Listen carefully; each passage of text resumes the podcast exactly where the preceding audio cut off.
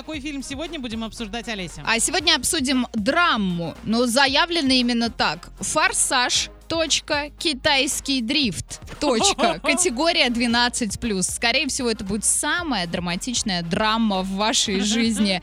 И поскольку фильм свеженький, со вчерашнего дня только он стартовал в кинотеатрах, есть э, прям вот коротенечки такие отзывы. А меня зацепил этот фильм тем, что это новое место действия, новые герои, новая история, красивые автомобили, отличное музыкальное сопровождение. Но и надо отдать должное тому, что каскадеры сделали все на высшем уровне. Можно даже сказать на уровне фантастики. Э, Трюки и постановка гонок просто завораживает. Очень и очень рекомендую. Сходите, посмотрите в кинотеатре «Мир» и составьте свое мнение.